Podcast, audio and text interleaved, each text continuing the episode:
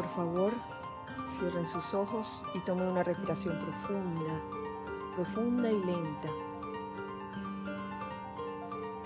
Sientan como el aire que inspiran llena todos sus pulmones a plenitud, sintiendo cómo el oxígeno se distribuye a todo el cuerpo.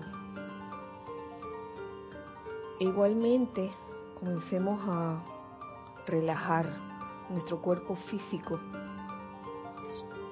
soltando toda tensión, comenzando por la cabeza, el cuello, los hombros, los brazos, el tronco, las piernas. Sientan como con esa relajación de toda tensión permiten que fluya de forma armoniosa y constante esa energía divina de la presencia yo soy. Les pido que de su cuerpo eh, etérico suelten y dejen ir todas las memorias que puedan causarles aflicción. Y tengan presente solo esas memorias de cuando vivimos la edad dorada, esas memorias de lo que yo soy, de su cuerpo mental, suelten y dejen ir todos los conceptos, todas las ideas preconcebidas que puedan en este momento atarlos de alguna u otra forma, sáquenlos y déjenlos ir y tengan presente que ese cuerpo mental es un cuerpo designado para recibir las ideas divinas. Reciban esas ideas divinas. Toda idea constructiva, beneficiosa, inofensiva, esas manténganlas en su cuerpo mental. Igualmente, de su cuerpo emocional, suelten y dejen ir todo sentimiento inferior a la perfección de Dios, como pueden ser la impaciencia, la intolerancia, el resentimiento, el desagrado, el miedo. Suelten y dejen ir esos sentimientos y permitan la entrada a sentimientos de tolerancia, sentimientos armoniosos, sentimientos de amor, sentimientos de júbilo y de felicidad perfecta. Y con esto en conciencia les pido que visualicen alrededor de este lugar o del lugar en que se encuentran un óvalo de luz blanca resplandeciente. Y visualizan que gira vertiginosamente, rápidamente, tan rápido que pareciera que no se moviera, pero está en constante movimiento ese óvalo de luz blanca resplandeciente, haciendo que no entre ni salga ninguna energía discordante o inarmoniosa y que por el contrario permita la entrada o salida de energías armoniosas, de bendiciones. Y con esto en conciencia, mentalmente me siguen en esta adoración. Oh magna e infinita presencia, Dios individualizado en la esfera de la tierra, te damos gracias y alabanzas. Oh magna, infinita, gobernante e inconquistable presencia, magno Dios del universo individualizado en la humanidad. Reconocemos y aceptamos tu magna presencia, tu pleno poder y actividad en nuestras mentes y cuerpos. Le ordenamos aquí y ahora al ser externo que se someta a la unión con tu magna presencia. Le ordenamos a todas las actividades externas que guarden silencio y obedezcan tu poderoso mandato. Damos alabanzas y gracias porque tú eres la única inteligencia que actúa y porque al derramarse tu magna energía a través de estos seres externos, los hace autosostenerse. Damos alabanzas y gracias por ser tú la mágica presencia que hace que los milagros se manifiesten y se sostengan todos los días. Damos alabanzas y gracias porque esto siempre es así, eternamente. Todopoderoso yo soy, todopoderoso yo soy, todopoderoso yo soy. Ahora tomen una respiración y al exhalar abran sus ojos.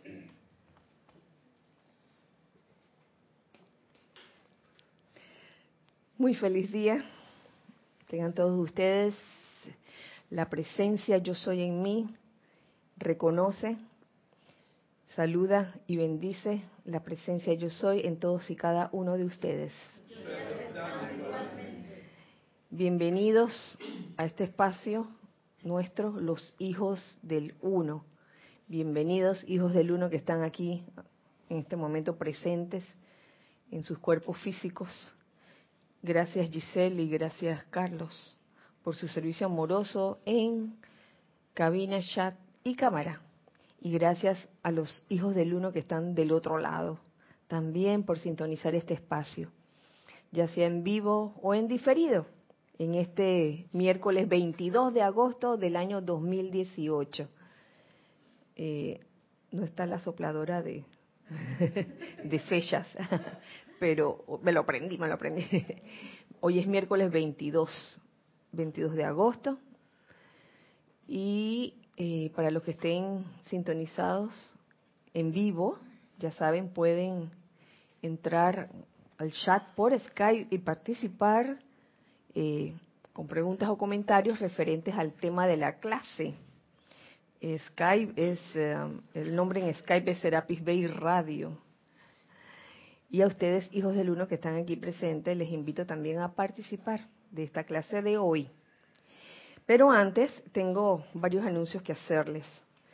Este sábado, 25 de agosto, eh, se comenzará un taller de meditación, tres sábados consecutivos, cada, cada sesión dura una hora. Les invito a que aquellos que están sintonizando este espacio en este momento pues eh, si quieren venir a meditar grupalmente es una buena oportunidad. Eh, Ramiro Aybar los recibirá a las 3 de la tarde, hora de Panamá. Ojalá lleguen un poco antes para que se que puedan eh, armonizarse, aquietarse y este disfrutar y aprender mucho de este taller de meditación que se va a llevar a cabo por tres sábados seguidos, comenzando con este sábado, 25 de agosto, 3 de la tarde en punto. Eh, y el domingo tendremos Serapis Movie, con la, el documental Heal, H-E-A-L, que significa sanar Obviamente es un documental que trata sobre el tema de la sanación. Y bueno, es de es un documental sumamente interesante, pues lo que vamos a ver allí son eh, conceptos o temas que ya se han tocado aquí dentro de la enseñanza de los maestros ascendidos. Así que eh, están todos invitados para el domingo 26 de agosto, comenzando a la una de la tarde en punto, luego de la clase de las 11, impartida por, esta vez por Gonzalo. no, no ha llegado todavía. eh, causalmente él va a ser también quien, él y Gonzalo Ibero van a presentar el, documental de este domingo. Así que estas son las actividades de este fin de semana. Están todos invitados. Estoy segura que la información del taller de meditación, pues, este, eh, va a estar en las redes. Gracias, gracias Lorna y gracias Erika por eh, subir esa información a las redes. Eh, la clase de hoy es mm, conversatorio. no, no es conversatorio, pero parte de la clase va a tratar sobre la feria, la feria del libro que vivimos en la semana pasada, que aprendimos de, de esa feria, ¿no?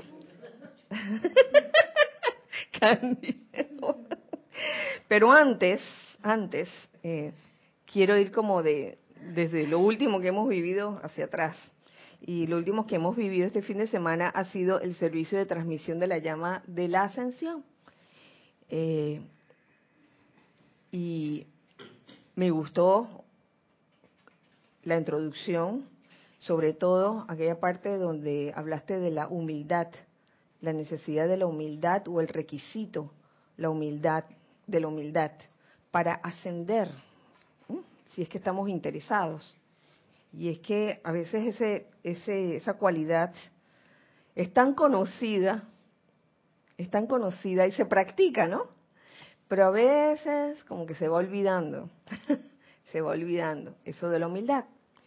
Y em, me gustaría compartir con ustedes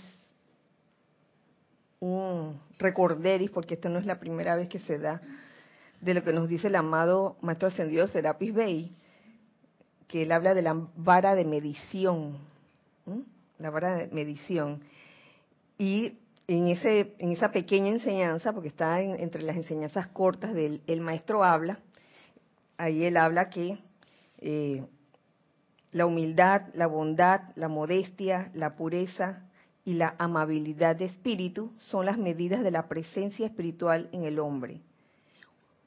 Humildad. Y junto a la humildad, yo creo que está ahí están pegaditos la bondad. ¿Mm? Porque imagínense, humildad sin bondad, no, yo creo que la humildad lleva consigo la, la bondad y lleva también la modestia, obviamente. Aquel que no es modesto, sino que se jacta de lo que hace eh, y de lo que tiene, obviamente no es humilde.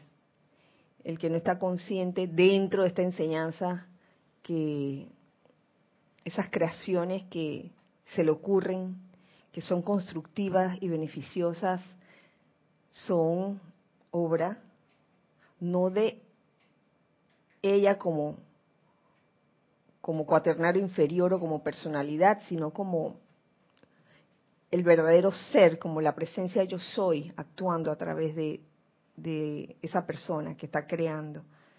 La pureza y la amabilidad de espíritu. La pureza tiene que ver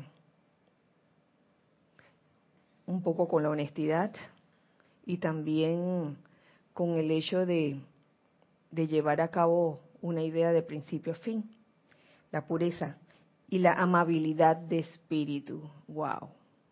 La amabilidad de espíritu, aquel aquel que mm, manifiesta lo contrario a amabilidad de espíritu eh, sencillamente no es humilde. Yo creo que está clarito, clarito como el agua.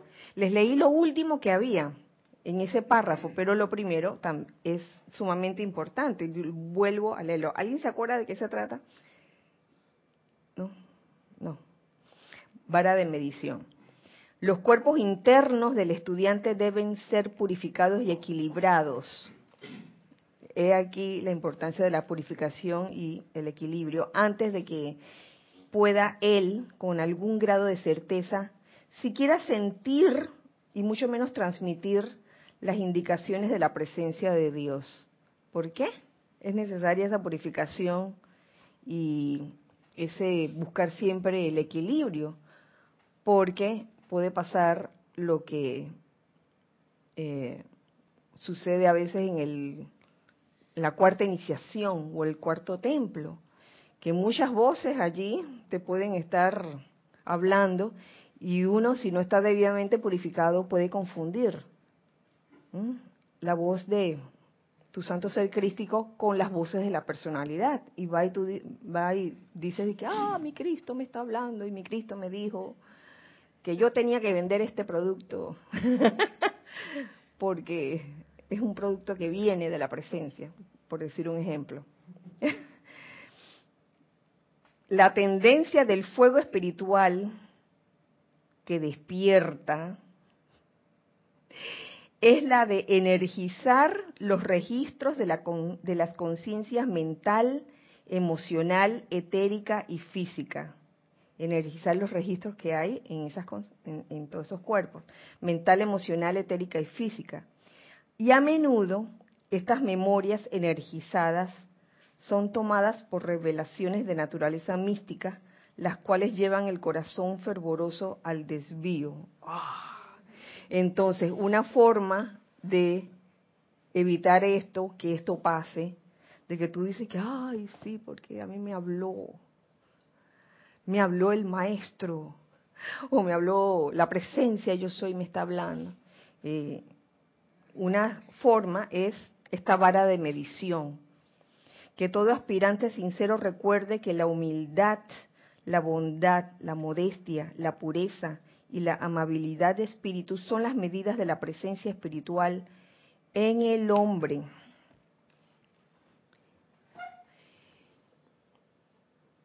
Y no es que no se trata de ver la falta de humildad en otros, sino en uno mismo. uno lo tiene que ver. Eso, eso se llama, tiene un nombre sencillo, se llama autoobservación, procurar, uno procurar ser humilde, sin estar viendo si el otro lo es o no, porque a veces somos muy dados a, ver cuán arrogante es el otro. Y cuando vemos la arrogancia en otros, uy, le caemos encima. En vez de ayudarlo, ayudar a esa corriente de vida de algún de alguna forma, con todas las herramientas que tenemos, lo que hacemos es magnificar esa apariencia de, arrogancia que puede estar manifestando. Y, y, eso que no estamos considerando la sabiduría espejada, de que esa arrogancia que tú estás viendo en otro, probablemente la tienes tú en alguna medida. Y a veces uno quiere huir de eso o autonegarse que uno está siendo eh, poco humilde o está siendo arrogante. Y yo creo que aquí el, punto importante es que uno pueda autoobservarse, porque es ahí, en la autoobservación, que se puede dar realmente el cambio.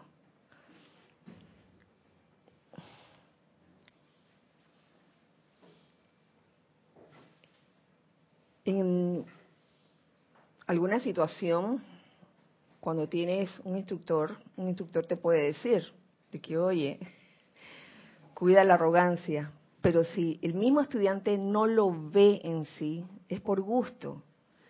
El instructor en un momento dado le puede dar, le puede, le puede dar como el,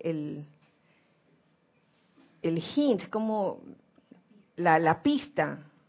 Oye, mira por dónde vas mira tu comportamiento. Pero si el estudiante no lo quiere ver, es por gusto. O sea, eso, el verdadero cambio tiene que ser producto de haberse autoobservado.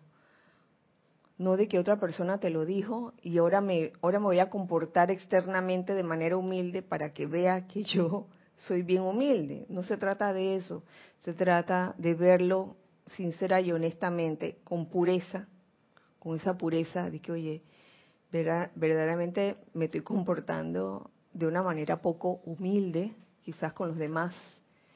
Eh, que ahora les pregunto a ustedes qué, qué ejemplos se les ocurre acerca de un comportamiento poco humilde. A mí se me ocurre uno, a mí se me ocurre el hecho de que de que a veces cuando hemos estudiado algo por muchos años ya nos creemos que la sabemos, lo sabemos todo. Hemos estado en una carrera o, o en el sendero por mucho tiempo, ya pensamos que lo sabemos todos y que no, no aprendemos de nadie más. Ay, ¿para qué voy a aprender de otros si ya lo sé todo. El que cree eso realmente no está manifestando sabiduría, porque el verdadero sabio se da cuenta que mientras más se adentra en el sendero, más le falta, más le falta, porque este universo es tan inmenso que limitarte y pensar internamente que ya lo sabes todo y que ya no tienes nada que aprender de nadie, uy, es un big mistake, un gran error en tu sendero, porque eso causa qué? Estancamiento. Y esto lo, lo, lo, aprendí, esta es una de las cosas que aprendí en la feria, ¿saben? A que podemos aprender de otros. A veces somos dados a no respetar lo que piensan personas que son menores a uno, menores de edad que uno, como los niños. Pensamos que este chiquillo no sabe nada. Y a veces no es así. A veces un niño te puede enseñar más de lo que tú piensas. Eh, una persona que sea menor que tú, o una persona que tenga menos tiempo que tú en el sendero. A veces pensamos que no, esta persona no me puede enseñar nada. ¿Y tú qué sabes? ¿Qué sabemos nosotros si se trata de un alma vieja que aunque haya venido recientemente, oye, posee una gran sabiduría y lo ves por su forma de comportarse? A veces también menospreciamos a personas que son mayores. Si no son las menores, son las mayores. Dice que hay esta anciana que me a mí. Va, y a poner la abuelita, pobrecita, ¿qué me puede enseñar? Enseñar cosas que en cualquier momento la naturaleza Perdonen este esta situación técnica. No, no, no está sonando. En la naturaleza misma, lo que está alrededor nuestro, si no somos lo suficientemente observadores de nuestro entorno y pensamos que ya lo sabemos todo, tenemos ese esa conciencia, el cabezón lo tenemos tan lleno que dejamos pasar todas las bellezas del mundo sin darnos cuenta que pudimos, pudimos haber aprendido algo de eso. Solemos también encasillarnos en nuestra forma de pensar, ya sea filosóficamente, espiritualmente, y a pensar que lo nuestro es lo único que vale y lo demás no. Entonces allí, en el momento en que uno piensa eso, de verdad hay una gran falta de humildad. No consideramos a los otros seres humanos. Y yo creo que la cuestión es autoobservarnos para ver si verdaderamente hay humildad en nuestro pensar y en nuestro sentir, porque en la acción externa, ah, esa se disfraza muchas veces, se disfraza. Este, lo importante es lo que estás pensando y lo que estás sintiendo. Dije, ¿qué me va a enseñar este peladito? ¿Qué me va a enseñar este mequetrefe? Mira, chiquito, chiquillito de... Pero yo creo que todos tienen algo que enseñarnos en la vida. Y eso es maravilloso. Cuando tú descubres eso y, te, y dejas que las cosas fluyan a través de ti sin, sin esas resistencias de conceptos humanos, ideas erróneas de, porque yo tengo 50 y no lo voy a decir. Todo aquel que es menor que yo no sabe nada. Yo soy la única que sé. Son cincuenta y pico de años bien vividos. Oye, a veces hasta un bebé te puede enseñar algo. Tú ibas a decir algo, Nelson. Sí, que por lo general uno está tan ensimismado en lo que tiene que decir que no escucha a, los demás. Eh, y hay una falta de reverencia con la vida ahí porque, como acaba de decir, la, vida se expresa. y a lo mejor en esa expresión está enseñándonos algo y nosotros por estar creyendo que lo nuestro es solo lo correcto, me pierdo, ahí pierdo hasta que me, bueno, seguirán las oportunidades, pero eh,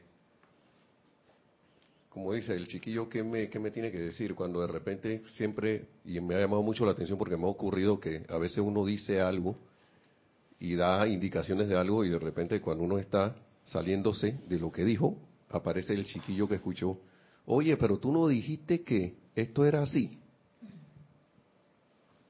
Y uno queda y que, wow, tiene toda la razón.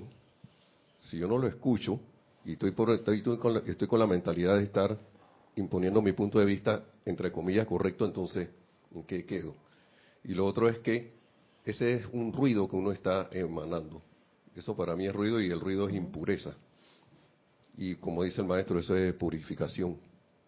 Entonces pienso que uno a veces, y con, relación a lo que hay, ahora voy a hacer la simulación de que sí soy humilde. Pero, esa radiación está ahí, o de que sí soy correcto, o de que sí soy bondadoso, pero estoy tratando de ser bondadoso, pero por dentro yo estoy, mi radiación es distinta. Sí, porque estoy calificando en ese momento, quizás pensando de que mira, me voy a hacer la humildita, pero por eso estoy dije, en mi que trefe este, a mí no, me va a enseñar nada. Y no me doy ni, ni cuenta tampoco, porque me, me, lo creo tanto, pero no, no lo soy en ese momento, no lo estoy expresando. Entonces, después me pregunto, me pregunto que, oye, pero yo le estoy diciendo a este esto y no me hace caso. No me, no me, no, no funciona lo que le estoy diciendo, no entiende. No entiende lo que yo le digo.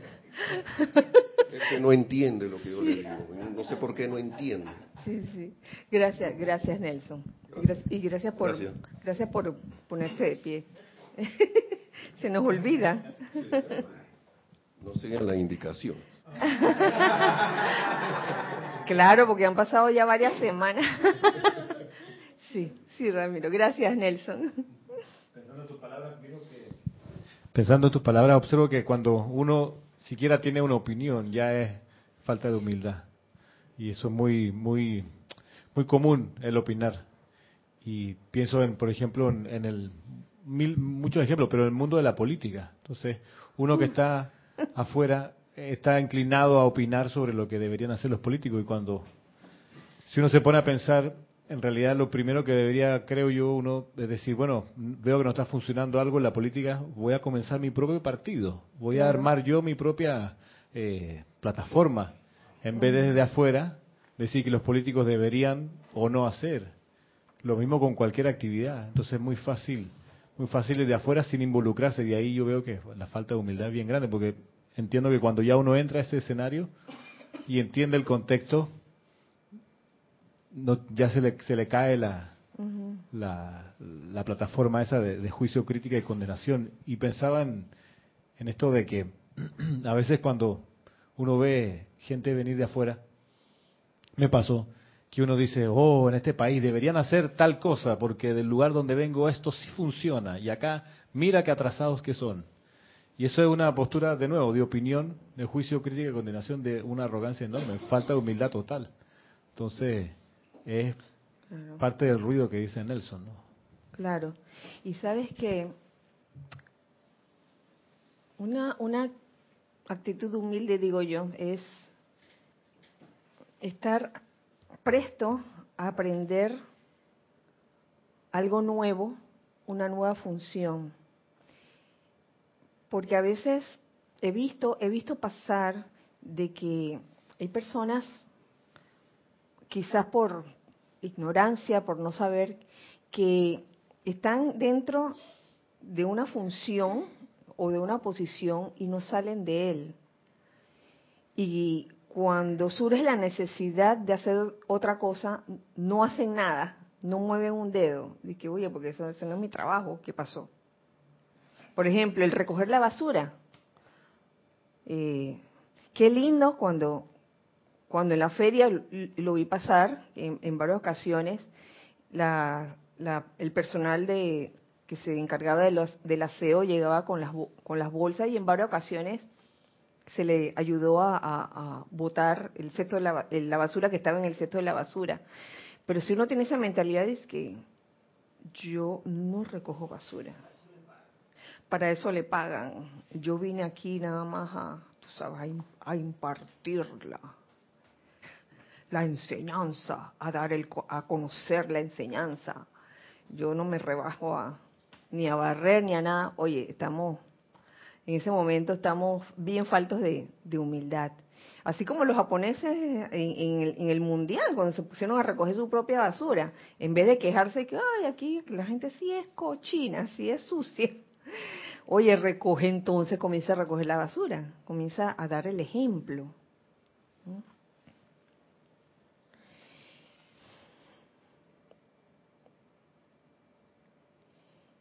me encuentro que en, en base a, a esa humildad que hablabas, Nere, para ascender, la humildad es un don del Espíritu Santo. La humildad, la humildad espiritual. Y es un don que viene de qué rayo? Del primer rayo, del rayo azul. El rayo azul hace 30 años se tenía quizás una conciencia un tanto diferente.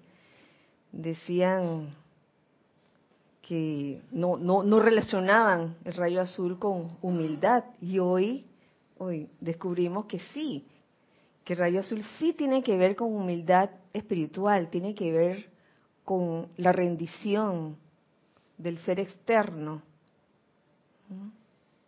la rendición de la, de la personalidad agachar la cabeza de la personalidad para hacer que el Cristo flore, que, que la presencia yo soy realmente pueda manifestarse en ti. Y en base a eso, yo me preguntaba entonces, ¿qué es ser humilde? ¿Qué era ser humilde en, en base a ese don espiritual, don, don, perdón, a ese don del Espíritu Santo del primer rayo. Y a mí se me ocurrió, se me ocurrieron dos cosas. Ser humilde implica ser capaz de escuchar los diferentes puntos de vista. ¿Mm?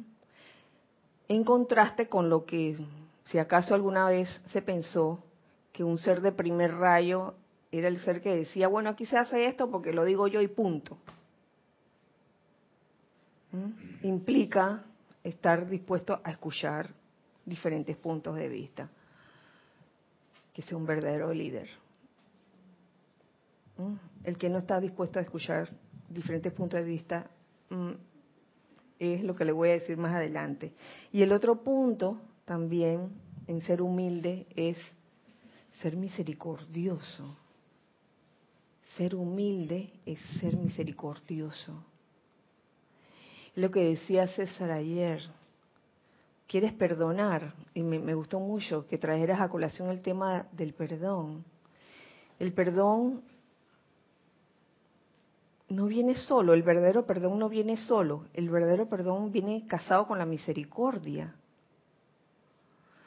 Porque hay mucho, se ve a veces el perdón dicho como una regla de que, bueno, por, por quizás eh, requisito, requisito para estar en el sendero, tienes que perdonar. Entonces hay ese perdón que no tiene ningún tipo de comprensión, sino que bueno, te perdono porque yo sé que hay que perdonar, que si no redimo eso, entonces me va a ir mal. Pero yo creo que es más que eso es ser misericordioso, es comprender a tu hermano, por qué se comportó de tal o cual forma, sin juzgarlo. Entonces, mm, si alguien se le ocurre otro punto acerca de ser humilde, pues lo puede decir también. ajá, sí, Lorna.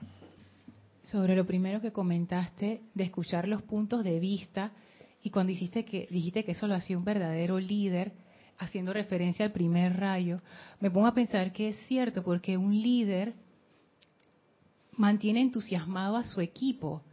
Entonces una persona que no está dispuesta a escuchar los demás puntos de vista, eso mata el entusiasmo y realmente mata la chispa de amor en el corazón de cualquiera. Entonces es algo que va más allá de lo que acabas de decir, ¿no? de hacerlo como el perdón por rutina o de escuchar porque tienes que escuchar, porque si no, no es eso, es, es como que tú como líder eres estás ahí para nutrir los corazones de las otras personas y hacer que ellos den lo mejor de sí para dirigir un empeño. Pero si uno no está dispuesto a escuchar los puntos de vista, es como decirle a la persona, tú no me importas, le quito mi atención, no, no me interesa lo que tienes que decir. Y eso mata el entusiasmo, siendo el entusiasmo otra de las cualidades del primer rayo. Entonces, para mantener ese amor encendido, a mí me tiene que interesar lo que sienten o lo que piensan los miembros de mi equipo. Y entonces eso para mí transforma la función de un ser de primer rayo, que en vez, como tú decías, de estar mandando, que era el concepto anterior, es un ser que está entusiasmando y elevando y, dándole más fuego, nutriendo ese fuego en los corazones de los que lo acompañan. Sí, y, y fíjate, hay, hay una gran diferencia entre el poder de mando del rayo azul y el autoritarismo. Autoritarismo. ¿Qué viene siendo el autoritarismo? El exceso, el exceso de autoridad, o sea, actitud de quien ejerce con exceso su autoridad o abusa de ella. Oh, wow. Ese es autoritarismo y no debemos confundir el poder de mando con autoritarismo. El poder de mando se basa en lo que tú acabas de decir, el entusiasmo, entusiasma a la gente. El autoritarismo no, el, autoritarismo usa el miedo o el temor para tener a la gente bien controlada y bien manipulada.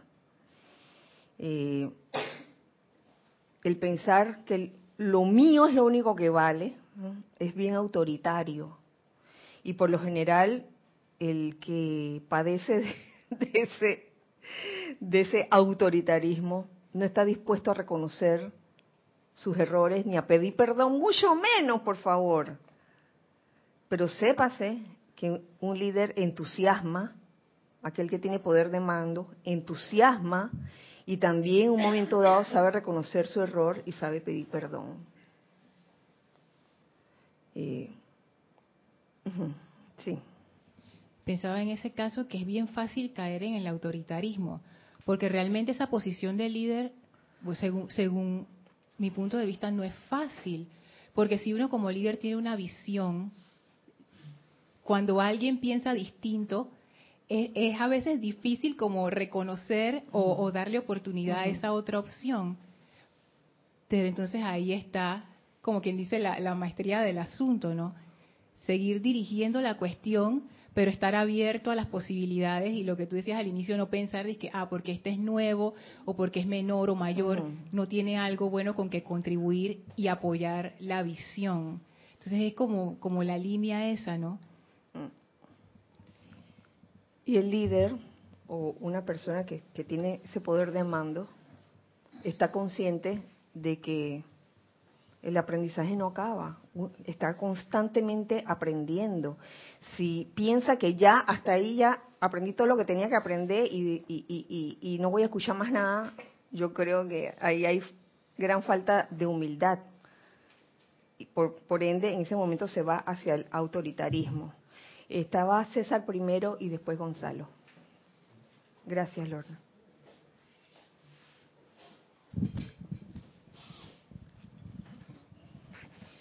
Gracias. Referente a lo que estaba hablando Lorna sobre el, líder, cuando alguien tiene una conciencia diferente a su proyecto, nosotros tuvimos una vivencia con Enrique V en la batalla de San Crispín, donde los familiares decían, somos muy poquitos para hacerle frente a esto. Entonces, un líder no se opone a que sus soldados tengan un punto de vista diferente. Lo que hace es mostrarle su perspectiva de qué se puede hacer en base a su experiencia. Entonces pues lo entusiasma y lo suma a su proyecto. Pues sí. Pero entonces digo, el líder que se llama líder y no tiene esa cualidad, se queda solo en el campo de batalla. Gracias, César. Gonzalo. Sí, gracias, Kira. Que eh, con base a lo que estabas diciendo, el, el autoritarismo viene de reconocer un poder humano en uno y creerse superior al resto, que yo puedo mandarlos. Mientras que un líder que manifiesta la humildad reconoce el poder de la presencia o de Dios o de una fuerza superior en él y en el resto, por lo cual los ve como igualmente poderosos como él. Entonces, no, no necesita mandar a nadie, necesita únicamente reconocer su igualdad. Así es. No sé en qué, en qué momento de la historia espiritual se pensó que, que el que mandaba más ese era el más pretty, como, como diría Nere. ¿Tú ibas a decir algo, Nere? Sí, Y después Ramiro. Gracias, Juan. Sí, que el problema con el autoritarismo es que genera, eh, ¿cómo se dice eso? Eh, genera como la como incapacidad, porque el, el, el autoritario necesita estar como encima y vigilando y no sé qué, y, y no crea vínculos de libertad, que es lo que hace el verdadero líder, que da, brinda libertad a, a través de ese entusiasmo que, que despliega, ¿no? Mientras que el autor, autoritarismo, el autorata, auto, el autoritario, el autoritario tiene que estar como constantemente encima porque, porque las ideas, las ideas y, y, y, los seguimientos vienen de él solamente. Así es. Gracias, Ned. Sí, Ramiro que eh, recuerdo que el don del Espíritu Santo del primer rayo dice tiene derecho a comandar quien primero ha aprendido a obedecer. Y mucho tiempo, claro, la idea era, ese comandar es el, el comandante mariscal de batalla que manda a los ejércitos, que no tiene nada que ver con, con, creo, con la comprensión de qué es el Espíritu Santo y qué es el confort. Cuando uno lee bien, tiene derecho a comandar quien primero ha aprendido a obedecer, a comandar confort, que es solo dar, es dar, dar todas las dimensiones eh, múltiples que tiene el confort, que no tiene que ver con que te hagan caso, porque era como la idea, ¿no? Sí, sí, que tiene derecho a comandar para que le, obedezcan, pero la otra parte interesante del, del, del don es eso donde dice quien primero ha aprendido a obedecer. Hay un aprendizaje que obtener en la obediencia, se aprende a obedecer hay que estar abierto en humildad a seguir las indicaciones, que significa obedecer. Pero entonces aprender, entiendo que va por el lado de comprender las razones de por qué hay que obedecer, entender los principios que, que, se, que están en juego cuando uno obedece.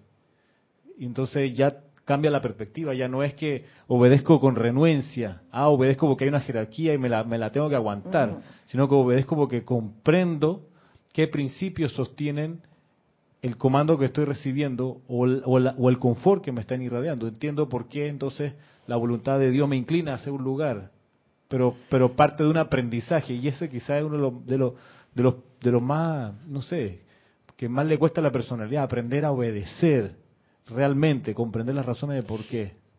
Y eso es muy importante, aprender a obedecer porque comprendió que si no comprendió y nada más aprendió a obedecer, o sea, a hacer caso, mm, a la larga, esa persona desaparece o, se va. Entonces, si se está obedeciendo, pero no se está comprendiendo el por qué, eso que tú decías, mm, ¿qué pasa en una situación así? Cuando estás obedeciendo, eh, iba a decir tuertamente, ciegamente. sí, con un ojo así que está bien, pero dentro de ti no no te convence lo que lo que te han dicho, lo que te han sugerido, lo que te han recomendado. ¿Qué pasa allí?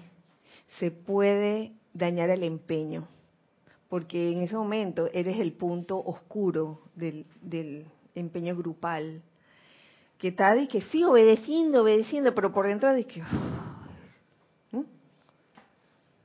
No entiendo por qué me lo dijo, no estoy de acuerdo, no estoy de acuerdo, no estoy de acuerdo. Y ese no estoy de acuerdo sale, sale de ese ser como electrones.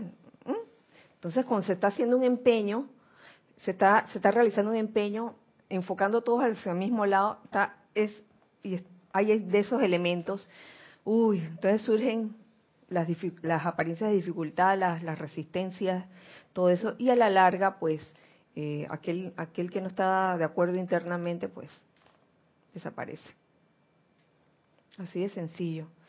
Entonces es muy importante la comprensión. No, no se trata de largar a nadie, aquí no, se, aquí no se echa a nadie, pero sí es importante que se comprenda el porqué de una, de una directriz, el porqué de una recomendación. ¿Mm? Sí, Gis, gracias. Matías Adrián Sosa de La Plata, Argentina, dice, Dios los bendice, saludos para todos. Bendiciones, Matías. Dice, con respecto al punto sobre la humildad, considero, siento que también viene como consecuencia de la comprensión de la verdad, de lo verdadero, del reconocer la llama en cada corazón, la hermandad. Eso es muy bonito, Mati. Matías. A mí me parece que te dicen Mati. sí, eh, es, muy lindo eso que estás diciendo, de ella realizarlo, de ver en verdad la llama, no solo en ti, sino en los demás. Si ella lo que nos enseña la amada Lady Nada es ver la llama o ver la chispa en el corazón de aquella persona que te saca de quicio. ¡Oh, qué lección! ¡Qué lección más sencilla! Pero ¿Cuántos años, cuántos años nos hemos pasado tratando de ver la llama, la llama, la llama? Y aparece que la llamita, ¿no? La llamita esa, la peludita. Vemos esa llama, pero la llama, la llama, la que está adentro, no solo en ti, sino en la de tu hermano, sobre todo en la de tu hermano, después de haber sentido la tuya. Ver la llama en tu hermano es una de las cosas más difíciles cuando te cae mal y cuando te saca de quicio. Pero de que se puede, se puede. Ya. Dejémonos de pensar de que no se puede. Sí se puede. Lo, se puede lograr. Y no importa cuántas veces se repita esa enseñanza de Lady Nada. Si es menester toda la vida, toda la encarnación, aprende a ver la llama en tu hermano, aprende a ver la chispa divina en ese hermano que te cae mal a estas alturas, yo creo que podemos o hemos practicado eh, ver la llama en esas situaciones o en ese hermano que te cae mal. Eso sumado al, al uso de, del fuego sagrado a través de la, de la llama violeta, por supuesto, y la ley del perdón. Sí, Ramiro. Mira, que pensando en estos días acerca de eso mismo, de, de amar al, y ver la llama y amar al que te cae mal, me he dado cuenta que a uno eventualmente le puede llegar a caer bien la persona, de uno, de uno disciplinarse y ponerse en la actividad, pero quizás cuando logra el cometido es cuando no solo que te cae bien, sino que realmente das gracias porque esa persona existe, porque te la topas o porque te la encuentras por ahí. Das gracias realmente. Más que me cae bien, que chévere, ya no nos llevamos mal. Más que eso, sino que sentidamente dices, qué bueno que existe y que me encontré con esta persona. Así es, así es. Y cuando uno habla de estas cosas, ajá, y eso es, una gran humildad. Eso es Esa es una gran humildad cuando te pone a dar gracias no solo por todo, sino por también por ese que te cayó mal en su momento. Gracias. Eso es, eso, eso es ver a través de a través de la aparente cáscara de de no sé cómo decirlo, de, esa forma de ser tan chocante, por decirlo así, eh, llegas, cuando llegas a ver verdaderamente lo que hay detrás de esa máscara, de esa cáscara de, de, de, cualidad que a mí no me gusta, de que me saca de quicio, oye, descubre, puedes descubrir mucho, puedes descubrir que incluso que te pareces mucho a esa persona, que te pareces en algo. Que yo Gracias, gracias a esa persona por existir. Sí, podemos encontrar puntos hasta afines. Yo creo que la verdad es eso, Kira. O sea, eh, lo, he vivido en carne propia y, sí, ¿verdad? Es eso. Uno se parece mucho a esa persona. De eso no cabe la menor duda. Claro. Lo que pasa es que a veces uno entra en negación, dice, no, yo no puedo ser así como él. Él que es tan y es una humildad aceptarlo. Es una humildad aceptarlo. no es nada difícil, no es nada fácil. Bueno, ¿de, de qué se trata la conciencia de unidad, sino parte de eso, de, de eso? Eh, cortito, es que Nelson estaba primero y después Gonzalo. Es que eso es, luego que es una manera práctica de realizar lo que es el dejar ir. ¿El qué? El dejar, ir. Sí, porque cuando uno ve realmente la llama, reconoce esa presencia en, el hermano, esas cosas se, se, disuelven. Así es. Se disuelven y uno ahí uno realiza, vean, esto es el dejar ir. Esto es el dejar ir esos sentimientos de whatever, lo que sea. Que, Gracias, para no alargarme en el asunto. La vida, los maestros ascendidos te están dando una gran oportunidad una gran oportunidad para que puedas ver eso. En vez de estar, reclamando tu libra de carne, dices que mira lo que me hizo, me las tiene que pagar. Quiero justicia. Justicia es que se castigue a, la persona que me hizo lo que me hizo, en vez de tratar de ver, oye, ¿qué hay más allá de ese disfraz de me cae mal o me saca de quicio? Algo debe haber, algo me toca aprender de esa situación. Entonces es cuestión de elección también, discernimiento. Gracias Nelson, Gonzalo. Gracias Kira. Que cualquier vez que uno está viendo la máscara o la careta o el caparazón, quiere decir que está viendo la ilusión, por lo tanto no mm. está viendo la verdad. Y esa ilusión no es de tu hermano, es tu ilusión. Por lo tanto, a menos que quites la atención de la ilusión en ti y la pongas en tu centro corazón, no vas a poder ver la, verdad en el otro. Y e, esto es algo que no importa cuánto venga a hacerte enojar el otro, porque la ilusión está en ti, no está en el otro. Exactamente, la ilusión está en ti y vuelvo y repito, el querer reclamar tu libra de carne es no querer ver que está esa ilusión allí, sino de que yo quiero mi libra de carne. Y vuelvo y digo, es cuestión de escogencia. Cada quien escoge si quiere la libra de carne o si quiere verdaderamente ver las cosas como ver, este, realmente son. Gracias, Gonzalo. Este, César. Me llama la atención eso de ver la llama en tu hermano.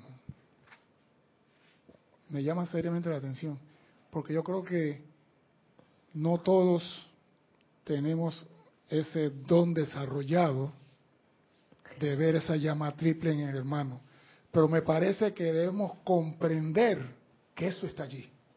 Bienaventurados los que creen sin ver.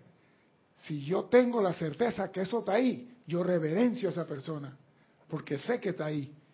Pero si yo estoy esperando ver la llama en mi hermano y si me paso la encarnación y no la veo, ¿cuándo lo voy a amar de sinceridad? Digo, porque a veces nos vamos y que yo voy a esperar ver la llama en mi hermano. Tú no tienes que ver, nada más saber que en todo ser humano está allí. Y eso es lo importante para nosotros, seguir avanzando. Porque nos caemos en el engaño de, yo no veo nada en él. Es el Dark Vader. nos vamos por el lado equivocado muchas veces porque nos dijeron ver la llama y no comprendimos el mensaje. Me parece. Claro, Claro, claro que no se hablaba de forma literal, César. Eh, no es que voy a ver una llama prendida allí en, tu pecho, que conste, por favor. Es algo que, es algo que tú algo que tú vas a percibir y no necesariamente con los sentidos externos. Lo vas a percibir a punta de centrar tu atención adentro, en tu corazón que ahora que César decía eso, veo algo más en su comentario. Y es también lo que tú decías, es una elección, porque yo escojo, entonces, si yo no la veo, que es que quería, quisiera decir también, no solamente la llama literal, sino esa virtud o eso que hace a mi hermano o a mi hermana, tú sabes, es ese ser, esa esencia, porque cuando uno está trancado en que me cae mal la persona, uno no ve. Entonces lo que decía César me recordó esa cualidad de la fe, que si los maestros dicen, oye, cada persona tiene esa esencia divina, entonces escoger ver eso. O sea, yo hago la elección de verlo. O sea, me, hago, no quiero decir esfuerzo, pero me aboco a eso en vez de esperar pasivamente a que algún día se manifieste eso y entonces cuando mi personalidad lo reconozca y apruebe todos mis, mis criterios, entonces yo te voy a reconocer como un ser también, tú sabes, con una llama igual que yo, sino sería más proactivo, al contrario, o sea, yo antes de que tú satisfagas los criterios de mi pequeña personalidad, yo te amo y busco esa llama en ti, aunque no la vea al inicio, teniendo fe de que esa llama o esa virtud o ese Dios está en ti. Sí. Y sí, algo que no miente muchas veces es la mirada, los ojos. Los ojos no mienten. Pueden mentir los movimientos, pero los ojos muchas veces si uno está lo suficientemente um, perceptivo, puede llegar a ver, a ver mucho a través de los ojos. ¿Y eso cómo se hace? Haciéndolo. sí. Eh, ¿Qué aprendimos en la feria? Cambiando, cambiando un poco el tema.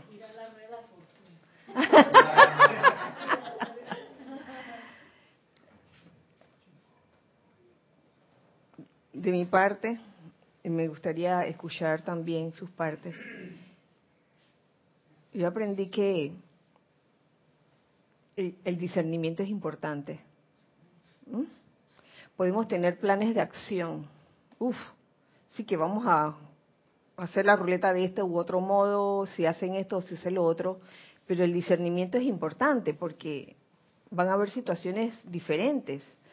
Eh, la ruleta era fue un elemento que ayudó bastante eh, dentro de la feria del libro para mm, interactuar, mm, interactuar con los niños y también con los adultos, porque no solo fue algo de niños, sino de adultos así, de todas las edades. Y aquí la, la comitiva de, artículos promocionales se dedicaron a, inventar juegos donde, se, donde tenían derecho a, este, rodar la, la ruleta y ganarse algún premio, ¿no? Los premios obviamente tenían que ver con, todo lo que era la enseñanza, el yo soy lo que yo soy y eso, pero los juegos que se que se hicieron también, por ejemplo, el, leer los dos cuentos para niños, los cuentos tenían contenido de la enseñanza. Y era, era lindo ver cómo eh, los niños de ciertas edades leían el cuento y después se le hacían preguntas y el niño las contestaba rápidamente, muchos de ellos, más que los adultos, porque también se puso a prueba a algunos adultos a leer el libro de cuentos y luego se le preguntó y el adulto quedaba así como, lo cual hace, hace pensar de que, wow, los niños para este tipo de actividades como que eh, ejercen cierta concentración. ¿Alguien quería decir algo? No. Ah, yo pensaba.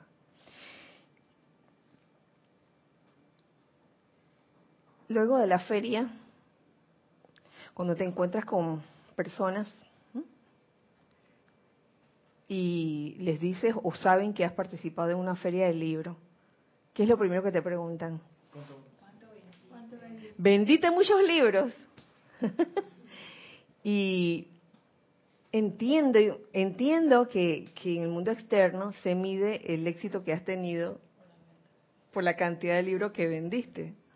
Entonces cuando se les dice, bueno, no, obviamente no se, no se llegó, no obviamente, sino que no, no se llegó a, a cubrir siquiera el, el, lo que costó el stand, porque ese no es nuestro objetivo. Eh, yo creo que en eso, por lo menos yo me siento clara, ese no es el objetivo. Dice que, hay que hay que cubrir todo lo que, lo que cuesta el stand. Por lo general no, no se cubre.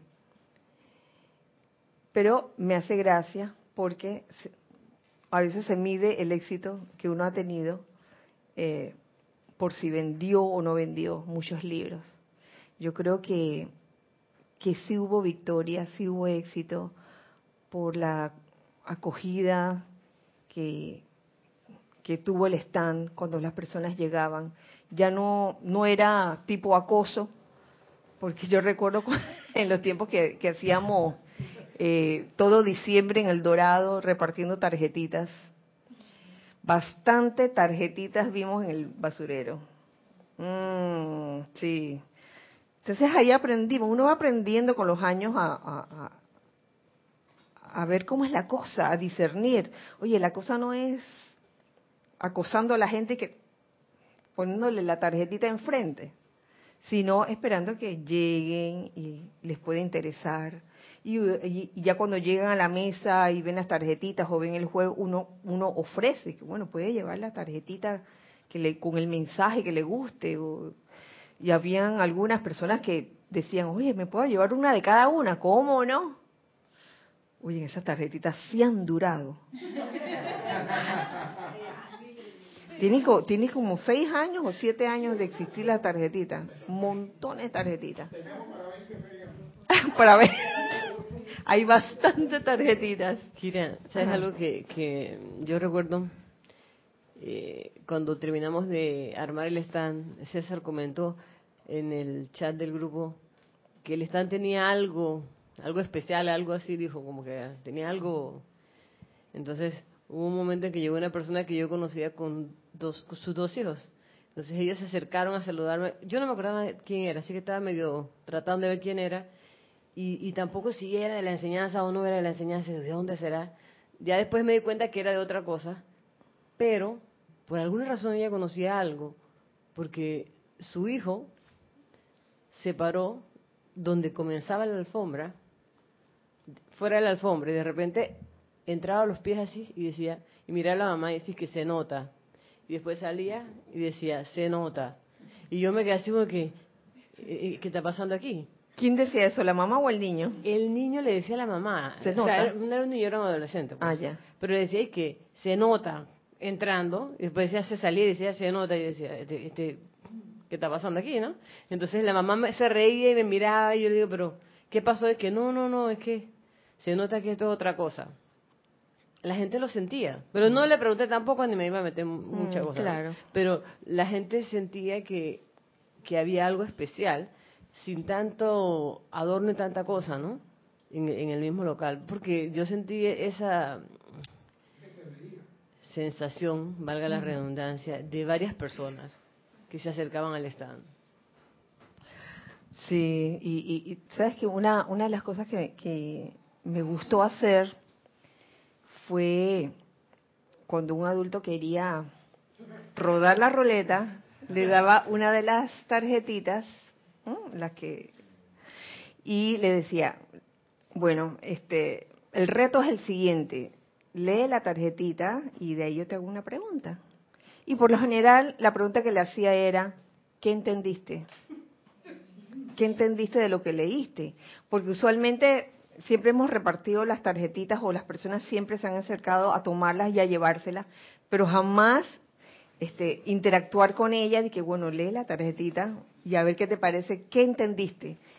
A mí me gustó por ejemplo, había este, este, esta enseñanza de Emmett, Fox que, de Emmett Fox que dice la cola no menea al perro. A ver, ¿qué entendiste? Y las explicaciones que, que recibía. ¡Wow! Uno se quedaba buenísima. Dije, oye, que no, no debemos de depender de las cosas externas para, para sentirnos bien o mal, que uno es dueño de su, de, uno debería ser dueño de su propia vida, ¿no? Y, no dejarse influenciar por eh, las situaciones externas. Eso es la cola no menea al perro. Oye, Kira, y la verdad que eso fue misericordioso porque cuando pasaban los adultos con los niños y les decíamos que era para los niños, la cara de los adultos y que Sí, la gente quería jugar. A ver, sí, claro, porque los primeros días eran para los niños chiquitos, entonces, claro, no teníamos preguntas para los grandes ni nadie, el pocotón de zambitos ahí. entonces, de repente, cuando empezamos, cambiamos la dinámica el fin de semana y empezamos a meter a los adultos, eso fue impresionante. La gente estaba estaban estaban como como loca la señora y me daba risa lo de la tarjetita porque yo le decía eh, bueno, léame aquí. Bueno, y las excusas eran, Dios mío, no traje los lentes, no sé qué, qué, qué, más, no, pero aquí dice que no sé qué, y era como una cosa, era bien extraño todo lo que sucedía, ¿no? Pero la gente tenía como ganas de participar de las actividades.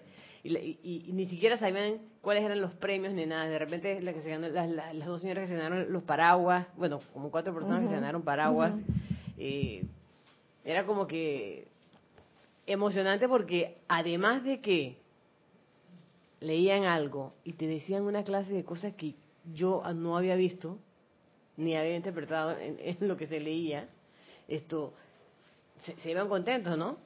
Por ejemplo, en el cuento de niños de el que hizo Ana Julia, al final dice, bueno, que el mensaje es dar gracias por todo. Que tú le preguntabas a los niños y que, que nunca hay que rendirse. Y yo que, ay, ya la vida Claro, eso estaba más adelante en el cuento, pero la idea era dar gracias, pero la gente lo interpretó, los niños, pues. Veían otra cosa. Veían cosas que uno no había visto. Entonces uno nunca sabe por dónde va a picar esa bola, ¿no? Por eso les decía al principio que eh, se aprende mucho y, uno, uno debe estar presto a, aprender hasta de, un niño o de, o de una persona bien mayor con las, las dos señoras de Paraguay, era la hija y, la mamá, y la mamá era bien mayor. Y en mí, fíjense, en mi, en ese momento mi, mi idea preconcebida era nada, la hija es la que debe leer y saber. Y fue la mamá la que me abordó y comenzó a hacerme preguntas y que, ¿y alfa y omega? Que no sé cuánto. Preguntándome de alfa y omega. se, llevaron, se llevaron la lámina de la presencia y preguntándome sobre Alfa y Omega, la, la, señora mayor, que era bien mayor. Y que, oh, oye, oye, y el premio, espérate, pilas. E-, ellas rodaron las ruletas y había un momento donde yo, donde yo decía, bueno, nada de lo demás vale, solamente este signo de interrogación. Si te sale este signo, el azul, te llevas el premio. Era un vaso y todo, ay, sí, un vaso, un vaso.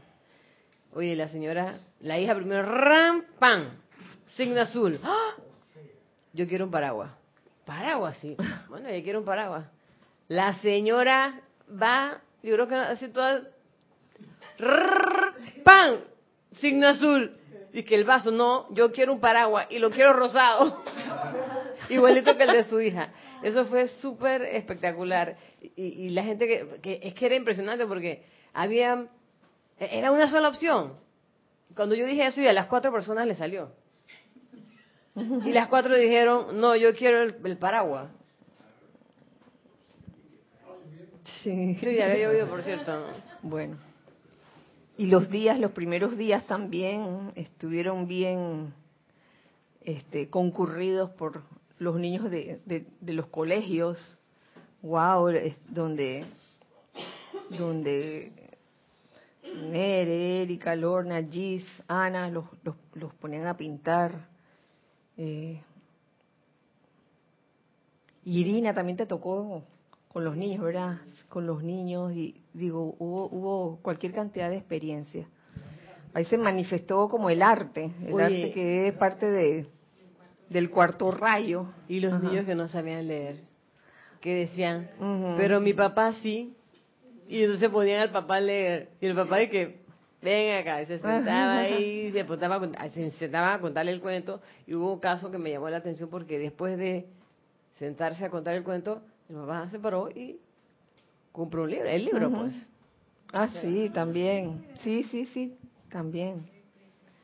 Y cuando no estaba el papá o la mamá para leerle, ahí una de ustedes, creo que fue Isa, también le tocó, Isa también le tocó leerle cuento a los niños que no sabían leer, a los pequeños. Sí, en verdad fue una experiencia muy, muy linda.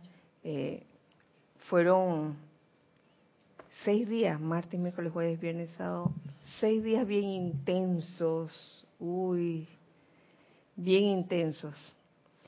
Así que, eh, bueno, ¿quieren comentar algo más o no? Nada. El collage salió siempre. Sí, salió por Instagram y por Facebook en nuestras redes sociales algunas muestras de las pinturas que hicieron, de lo que pintaron los niños en el stand. Los que nos dejaron sus obras de arte, porque muchos se las llevaron.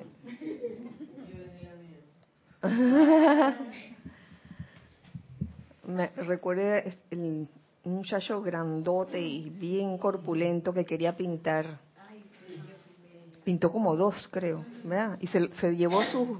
No, las dejó. Sí, salieron en el collage. Ah, qué bueno.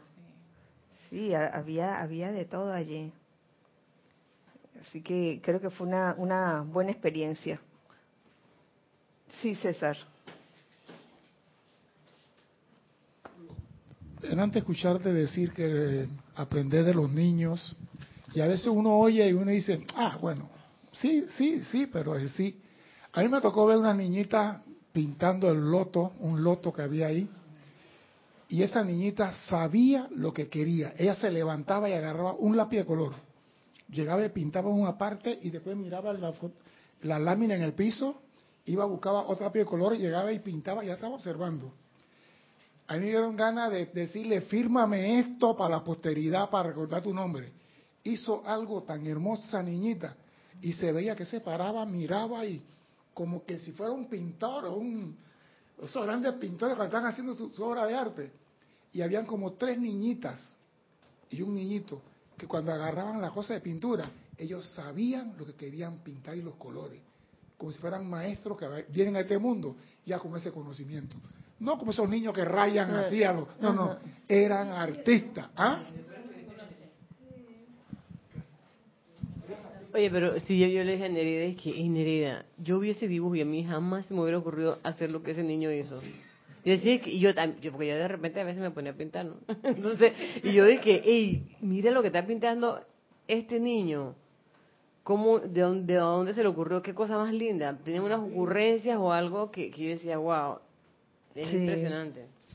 Y, y me gustó que, que los los dibujos que escogiste para que los niños pintaran tenían que ver también, todo estaba relacionado. Eran lotos, eran rosas, tulipán. Ajá. Ahí la idea de Ana Julia también fue que eh, hacer los patrones electrónicos de los maestros y eso. Ah, para meter un Inception ahí. Un Inception. Pero el, el favorito era la espada no me esperaba eso. La espada sí fue el favorito. niñas y niños. Niños y niñas. Sí.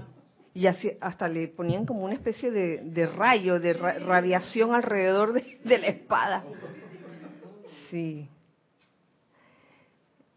De alguna forma, estas, todos estos detalles, los cuentos, eh, los dos cuentos que eran el Yo soy yo que yo soy, de Nere y el Misión Cumplida de Ana, más los dibujos, los juegos, de alguna forma se, se quedan en la conciencia de ese niño. Y el día de mañana le dices al eh, el niño escucha que la llama triple y ya no le es que ajeno, que oh, esto lo escuché hace años. eso fue lo que más me encantó. De ahí siempre venía la pregunta. Ah, sí, claro. Muchos No, y, la gente y los niños escogían el rompecabezas de llama triple. Que a mí me llamaba la ah, atención eso también porque ahí no decía nada, nada más decía, estaba la llama triple y voluntad, sabiduría y amor. Y entonces eso era lo que escogían. Hay que, porque estaba bonito, qué sé yo, yo no sé, ahí quedaba como metido en su cabecita, ¿no? Sí, sí, sí, sí. Hubo una que llegó con un suéter de, que de la JMJ, que es de la cosa esa católica. Yo dije, que, ay, Dios mío. Pero para ella fue lo más normal todo lo que habló y que Dios en el corazón y no sé qué, yo calladita. Eh, qué bueno. Y, mira que le gustó. Y, para, lo que me encantó es que fue algo como natural. Que ella lo veía como algo natural. O todos lo veían como algo natural. Yo, a diferencia de, de, las otras ferias, yo creo que esta fue nada más una sola persona que pasó que, que se fue así como que, eh, ¿esto qué es, no? Porque la mayoría de la gente se acercaba y hay gente que no tenía nada que ver con la enseñanza, leía los cuentos, les gustaba, a los niños les gustaba, se lo querían llevar. Al final yo terminé regalando lo más que pude porque el domingo pues los niños se lo querían llevar igual. Entonces, pero era como que no veían. Yo pensaba, digo, había uno, una, una eh, judía de esas que andan con... Sí, no, yo no sé si era tan ortodoxa, pero, pero parecía progresista, pero vestía como ortodoxa. Ella se sentó y le contó, le, leyó todo el cuento a su, a su niño que tenía, que estaba desesperado porque quería saber. Y yo decía, wow, mira, está leyendo esta cuestión aquí, quién sabe. Y se lo tomaron de lo más natural, de lo más normal, sin ninguna eh, controversia ni nada. Eso, eso me llamó la atención bastante. Qué bello. Sí, yo, yo vi también esa escena ahí. Oye, había, no había conciencia de separatividad y que, ah, porque tú eres de otra y yo de otra, no, no había de eso. Así que se puede decir que fue una, una buena experiencia. Oigan, ¿tenemos algo más?